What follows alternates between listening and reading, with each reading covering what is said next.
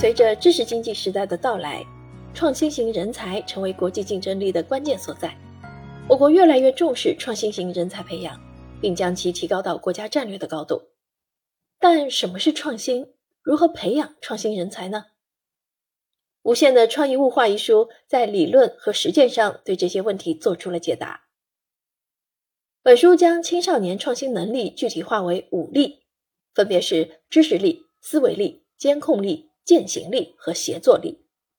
在对武力的重要价值、内涵、特点、理论基础与构成要素分别进行了文献整理与阐述后，本书对武力通过问卷调查进行了测评与评估，随后提出了培养学生武力的策略。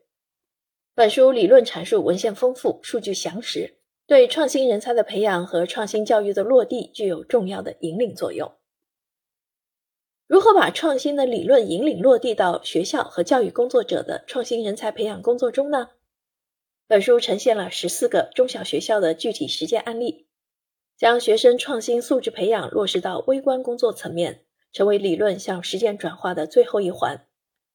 从把创客课程根植于广博的传统文化之中。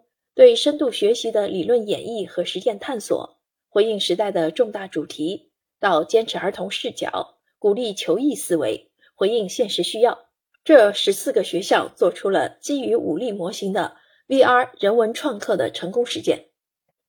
本书详述了这些实践的经验与总结，并附上了各个学校相应项目成果的视频展示，为中小学综合实践活动课程开发。和青少年的创新发展提供了实践指导。